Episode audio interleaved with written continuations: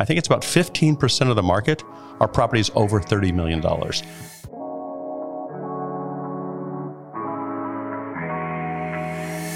Immobilien Insider, der Engel und Völkers Podcast rund ums Thema Immobilien.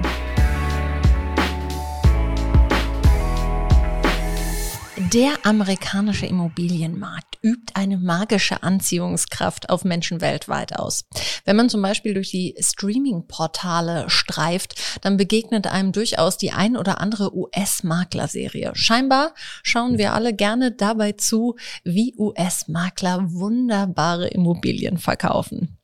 Und so Immobilien wie zum Beispiel New Yorker Apartments zu Rekordpreisen schaffen es sogar bei uns immer mal wieder in die Schlagzeilen. Aber das Land ist groß. Es besteht ja nicht nur aus Beverly Hills und New York. Zeit also einmal genauer hinzuschauen. Was sind eigentlich die Boomregionen in den USA? Wie werden sich dort wohl die Preise entwickeln? Und gibt es vielleicht Trends, die aus dem US-Markt nach Deutschland überschwappen werden? Dafür habe ich heute einen ganz besonderen Gast. Ich freue mich auf Anthony Hitt. Er ist CEO für den Raum Nord- und Zentralamerika und Sie hören es vielleicht am Namen, wir werden das Interview auf Englisch führen. Welcome, Anthony. First of all, we're glad you made it to Hamburg. Thank you first for inviting me, and second for speaking in English. Yes. This will be much better for me if I understand what you're asking. I'm sure the introduction was wonderful. I heard a lot of nice things there. Yeah, exactly. Well, first of all, I think I and the German listeners would like to get to know you a little bit better. And I looked into your CV and I was quite impressed, but also a little confused because let me read it out. So you worked for the American Institute of Motivation. You invented the first yellow pages for the internet. You worked for the media and then you ended up in real estate. How come? This is a, a, pretty normal story for a lot of people who end up in real estate in the Americas, at least back in the time that I was coming into the uh, real estate industry. Uh, you know, not many people when I was growing up actually aspired to be a real estate uh, agent. That wasn't really kind of where we went. So what would happen is we would pursue whatever careers, and then whatever circumstances may lead to us saying, "Hmm, maybe I'll try real estate." And I'm one of those stories. I uh, was part of that dot com uh, explosion in the early 2000s when things were going quite well, and then suddenly they were not. I found myself living in Santa Monica, California, a beautiful area. I wanted to continue living there, and so I made a career change and became a real estate agent. So in 2005, Engel and Völkers actually started in the in, in the US, and you joined in 2010, I believed, if LinkedIn is correct. Your research is good. Uh, good. So um, working for a German based company, but in the US, it's also one of the very few European real estate companies that is really successful in the US. It's the only European real estate company that is successful. As a matter of fact, it's the only real estate company that's not based in the United States that's ever survived more than five years. So not only have we survived, we're actually thriving in the Americas. So then tell us what's the secret? Why does Engel and Völkers make it over there and the others didn't? I, I, think the reason this brand has been so successful is first of all that it's been around for a long time and, and they understood real estate. They understood who their clients were, that discerning individual. They understood their the price point they wanted to work in and uh, and they were very well established before they entered the US market when they came into the US, uh, like a lot of brands, they bumped around a little bit trying to figure it out. But eventually they know this is a people business. And so they found the right people, myself included, uh, to uh, to help take that vision that Mr. Völkers started here so many years ago and take it into the U.S. And then you add the structure and the focus on the client, the focus on the expertise, and you're going to be successful. And interestingly, that should be the, the recipe for all success for some reason it hadn't been. And Engel and Völkers was really the first uh, brand outside of the Americas to do that. And uh, I still think that German engineering uh, is very popular. And uh, so whether it be Mercedes or Volkswagen or other luxury brands, it also works for Engel and Völkers. So that helped. Well, you're here to give us some insights on the real estate market. And in the beginning, I said in German, so you didn't understand that the market is so wide and that the country itself is just so huge that we kind of need to split it into parts. But first of all, what are your favorite spots in the US? It's interesting because, as you as you mentioned, uh, when I first started coming to Europe, uh, frankly, because of this brand, I really hadn't traveled to Europe that much. I had no idea that you have countries here in the same way we have states. So we have you know 50, 50 U.S. states and uh, time zone differences from Hawaii on one extreme west side to New York is six hours. The same time difference, actually less time difference than we have between New York City and Germany. So that's just in our, our market. And so, uh, you know, it, will take five to, to 10 hours to travel from one coast all the way to Hawaii on the other side. Uh, that being said, for me, the favorites, I'm very fortunate. I grew up in the central part of the United States in Missouri. Um, our, my family homesteaded meaning when the government started selling property, uh, property there uh, back in the 1800s. So we still have that same piece of land that my family has been on since uh, 1876. So uh, that's still in my name, and I take care of that. So it's one of my favorite places to go. I mentioned Hawaii. Um, uh, my in-laws and my family is from Hawaii, so that's where the rest of the family is. So I get to spend time there, and I have a home in, in Maui now for quite a while. And then, of course, Engel and Völkers brought me to New York City, where I'm at too. So my three parts are basically the extreme east, the extreme west, and right in the middle. Well, there's this fascination for Germans, but I think maybe worldwide for New York City. And often, even in German media, you can find like, uh, this and that apartment in New York was sold for, which is weird because it's city at the other end of the world, but people still think it's super interesting to hear about the New York real estate market. So that one as far as I know, really took a crash when COVID hit. Where are we standing now?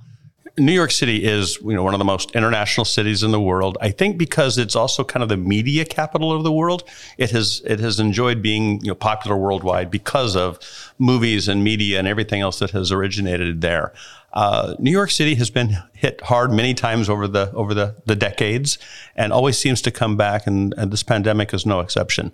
Uh, New York was uh, hit hard in the very beginning because that's where kind of our, our epicenter was for the pandemic.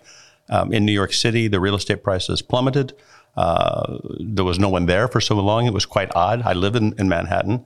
Uh, it was quite interesting. But once again, the city has you know, recovered. As a matter of fact, real estate prices are as high as they've ever been. Um, prices are actually higher now than they were pre-pandemic. Uh, the popularity of the city is is back and it's strong, and uh, nothing seems to affect that city long term. And how far does this popularity extend? Because I remember back in the days, I was a big fan of Sex and the City, and she talked about moving to Brooklyn, and it was this huge thing. She was like, oh, never moving to Brooklyn. And now I looked at some statistics, and I could see Brooklyn actually now is one of the most thought after areas in New York. So, is it, what are the like hipster parts of town these days? The uh, you know Manhattan is still probably the core most popular. Certain areas, uh, Tribeca, certain districts in the Manhattan market, uh, Upper East Side are still extremely popular. Uh, Brooklyn was one of those areas in the 80s when I would, when nobody wanted to live in Brooklyn. Uh, however, to your point, it is probably the, the, the hipster location now. It is the one of the most sought after areas. It's actually one of the most expensive areas uh, in New York City. Um, and that popularity extends to you know, all five boroughs of, of, New York City as well as the metropolitan area. Um, the price points, though, aren't quite as high in some of the other areas. And can, you know, people seem to have a tendency, even though it's a, such an international city, uh, people do seem to be interested in trying to find their tribe.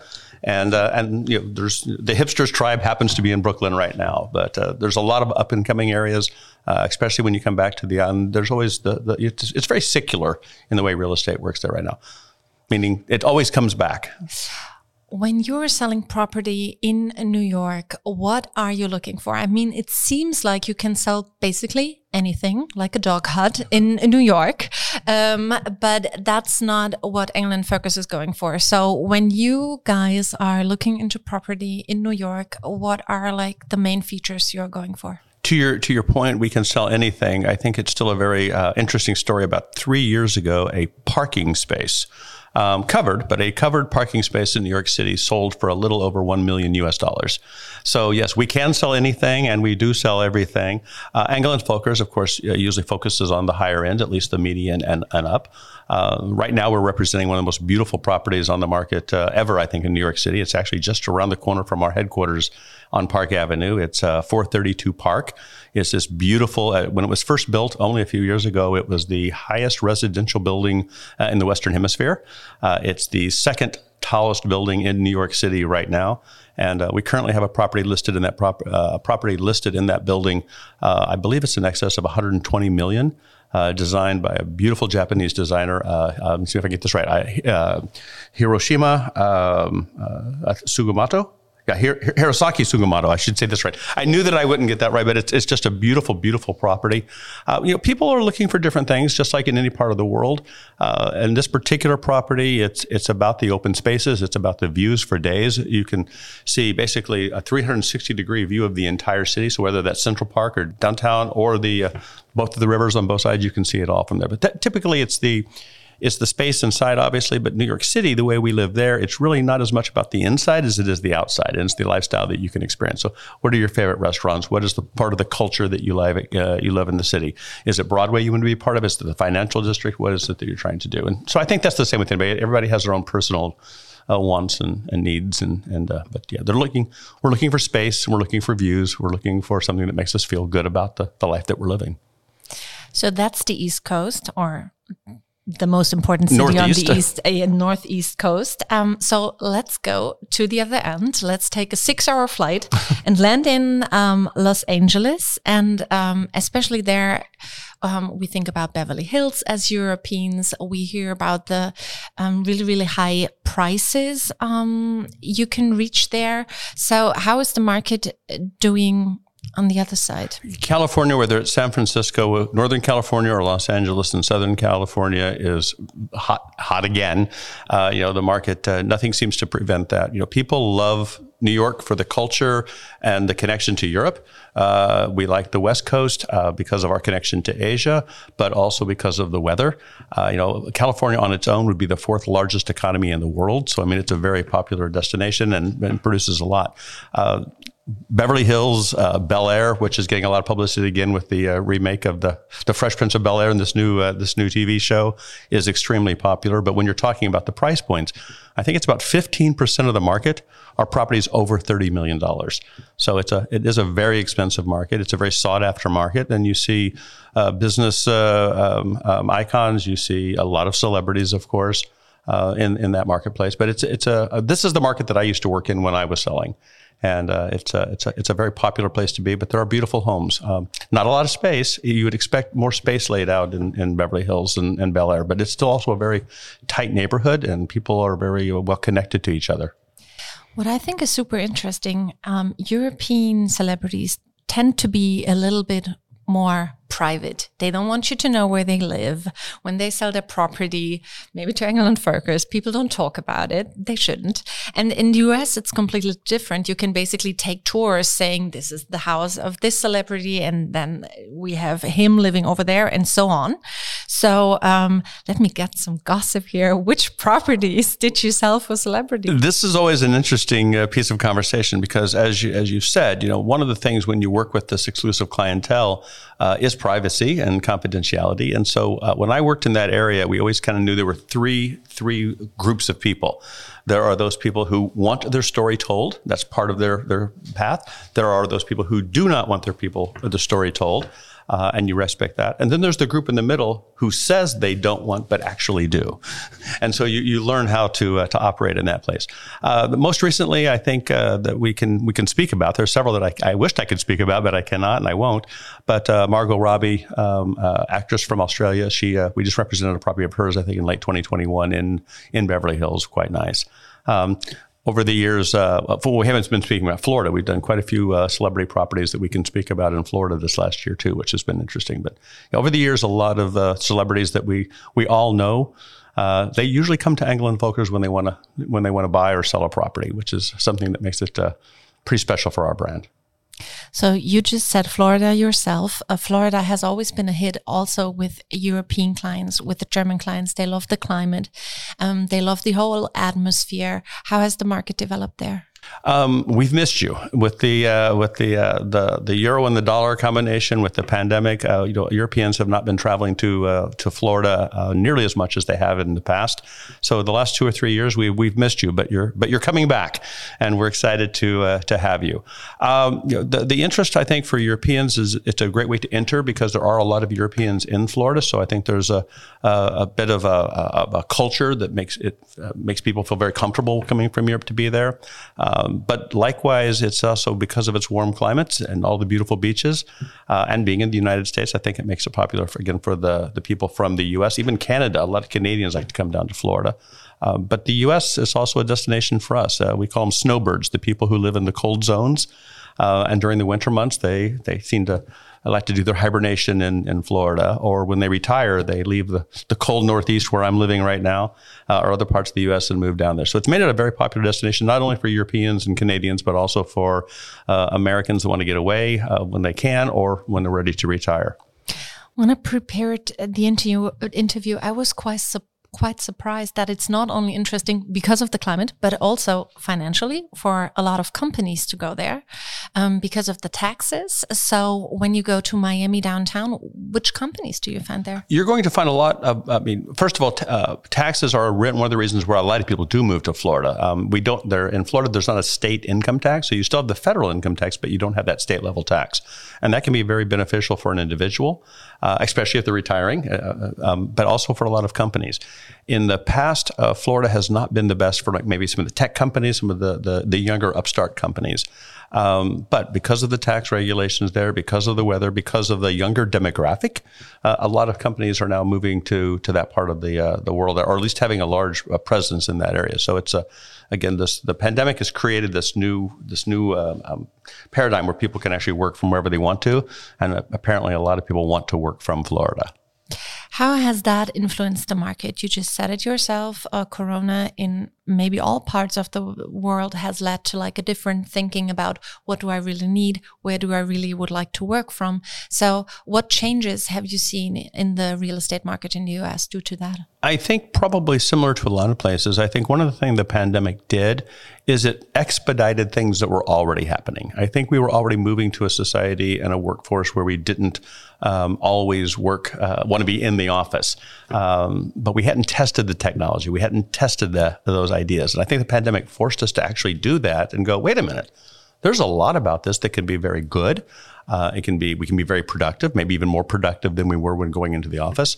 And so, uh, and and not only did the uh, the employees have a chance to see that, but also did the leadership. So, uh, and so, wait a minute, this is not not just a bad thing. So while there may still be some cultural issues wrapped around how do we get our organization to be tighter, uh, we are also finding we can attract talent from a lot of places maybe we couldn't in the past. So that has led to a lot of people maybe not necessarily wanting to live in San Francisco or Silicon Valley, or maybe not living directly in Manhattan if they don't need to uh, so they can live any place they want, know, whether that be Florida or if I look at some of the ski areas in the United States, Aspen and Vail.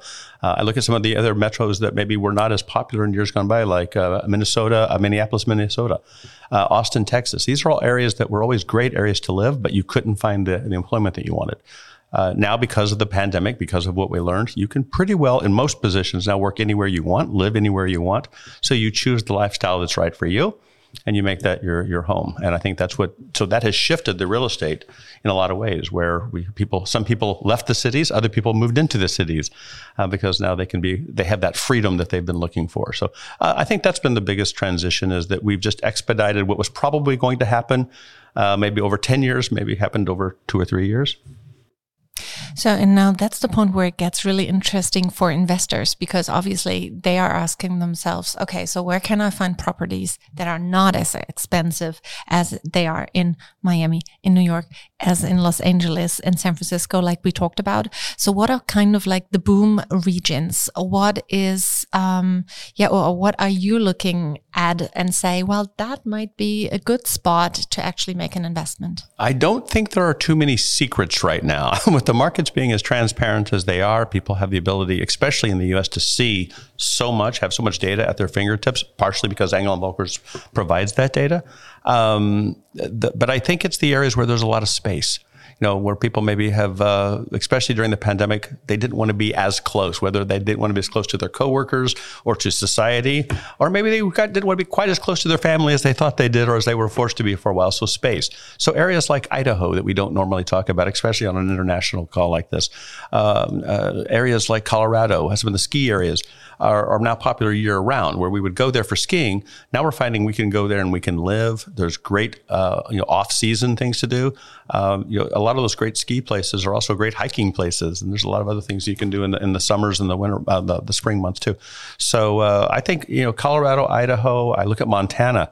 Uh, there's a very popular TV show. I'm not sure if it's popular here called Yellowstone, um, which has been very popular. And, and and this TV show I think has brought back that idea of this kind of romanticizing the old west, where you have just miles and miles of free space and, and being out on your horse.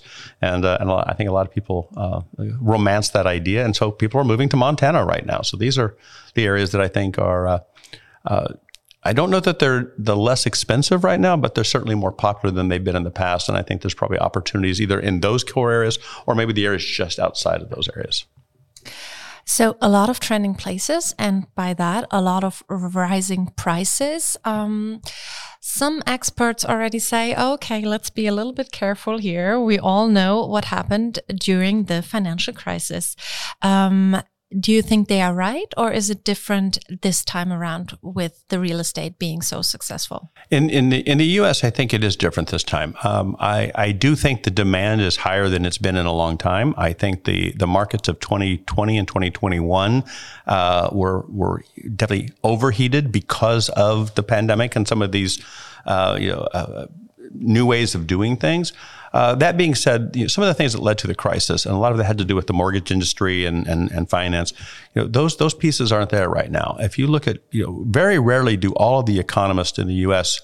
almost agree on anything. And right now, almost everyone agrees that there's not a, an end in sight. Uh, for what we're seeing. I mean, none of us expect it to stay this hot forever, but 2022 is going to be a very strong year, and we expect that to be the way it is through the year. I think it will start to settle a little bit. So if you're looking to buy, there may be an opportunity, uh, you know, a year from now that's different than today. But I think interest rates and other things are going to change too. So I, I really think now's the time to buy. I think we're going to be strong for at least another year or two, and then I think it will soften. But it's not going to be the the, the crash or the the bursting of the bubble as we said back in 2007, 2008. That there's nothing on the horizon that would give us any any indication that that's uh, that's uh, on the horizon. So that already gives us like a trend and outlook um, for this year. Um, just in general, um, how, when you compare the European real estate market to the American real estate market, I mean, the way of building is very different, but um, are there actually some trends that you would say uh, are starting in the US obviously more, more space, but you guys have more space than we do. Depending on where you're at, yes. Most of the time. So, but are, are, there other trends that you can see, like growing in the US, where you're pretty sure that, that they will come over to Europe pretty soon? Um, I think the biggest difference that I see, and, and I'm certainly not an expert on real estate in this part of the world, um, we move more frequently when we when we buy a house, I don't think we always you know think of that home as being our forever home. Uh, as a matter of fact, the average uh, person in, in, the U.S. moves about every seven years. So we almost know that every house is going to probably change on, on, on average every seven years. You know, my family is a rare exception. When I said that they homesteaded the property in 1876 and, and they're still there, uh, they are. But that that's not the normal. That's not the normal. Um, but the tr- I think the idea of having um, uh, more space is there. Uh, the only trend that I've seen, I think, has been very interesting. I'm not sure if it's traveling here yet. Um, you know, we were very you know, the the big open floor plans were very popular. Uh, the idea we love this big open space, and I think that uh, you so on one side having more space is a good thing.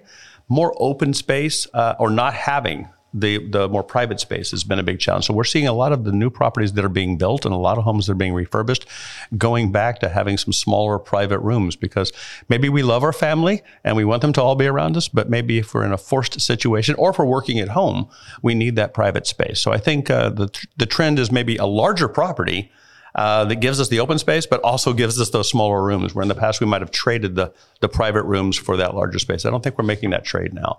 Uh, obviously, we have more space, so we like our outdoor space when it's available to us. And uh, you are seeing you know more more bigger lawns, uh, bigger outside spaces. Another trend that we've seen, and uh, I think is interesting, is where in the past maybe a family would only, uh, you know maybe the, the, the super wealthy had different homes in different parts of the the country or different parts of the world, or maybe something in the metro, but then also in a rural area. Uh, we're seeing that come down to being a lot of other price points now, where people are saying, no, I want to have my my primary home, uh, maybe not just a primary home. I want a primary home on my story in Hawaii and in New York City, and and a farm in the middle too. And and that's not just something that the uh, the uber wealthy or CEOs are doing. I think you're seeing that happen with a lot of middle America and uh, and all price points. So those are the kind of the trends I'm seeing: more private spaces, more space generally, and maybe second spaces or third spaces too. So to close it all off, as you just said, the Germans are coming back to the US. Traveling is possible again. Welcome. So if you have one like secret tip and you say, okay, when you are planning to travel to the US, what's like a spot that not everybody has on the map, oh, but wow. that would be a beautiful place to visit? Again, I think the, the nice thing about the US is we have a little bit of everything. So if you want that rural with horses, that romantic West uh, feeling, we have that. If you want the most international city in the world, we have New York City with all the culture and the arts and the theater. Um, if you want the uh, the beaches, we have those. If you want the mountains, we have those. So uh, I, I, will just give you a, a favorite of mine. Um, I like the the South. I think there's a lot about the South, that Southern charm that's interesting. I think Georgia uh, is an, uh, an, interesting market. One of my favorite cities in the United States is Savannah, Georgia. Not one that we talk about a lot, but there's a lot of history there. It's just absolutely beautiful. The architecture, the people, the food is so good. New Orleans, a little busier version of that. I think these are sometimes cities that we don't think about as much, but they're just really beautiful places to visit and and to live. Um, but again, we have a little bit of something. It's like a tourist ad right now, but we do. We have a little bit of anything for everyone, and I think it's just doing your research and knowing what it is. And if you don't know somebody, maybe contacting one of our Engel and Volker shops because we'd be more than happy to host somebody to visit and give them some ideas of maybe where they'd like to to stay or maybe completely stay and live. Anthony, thank you so much for your insights. Und Ihnen, liebe Zuhörer, vielen, vielen lieben Dank fürs Zuhören. Ich hoffe, Sie konnten ein paar Dinge mitnehmen, Trends, die wir auf jeden Fall sehen. Unter anderem Zweitwohnsitz, hier vielleicht demnächst auch ein Thema. Eine Küche, die vielleicht nicht mehr ganz offen ist, sondern geschlossen. Und ein paar Reisetipps haben Sie auch noch mitbekommen. Ich hoffe, die Folge hat Ihnen Spaß gemacht. Wir bedanken uns auf jeden Fall fürs Zuhören. Dankeschön.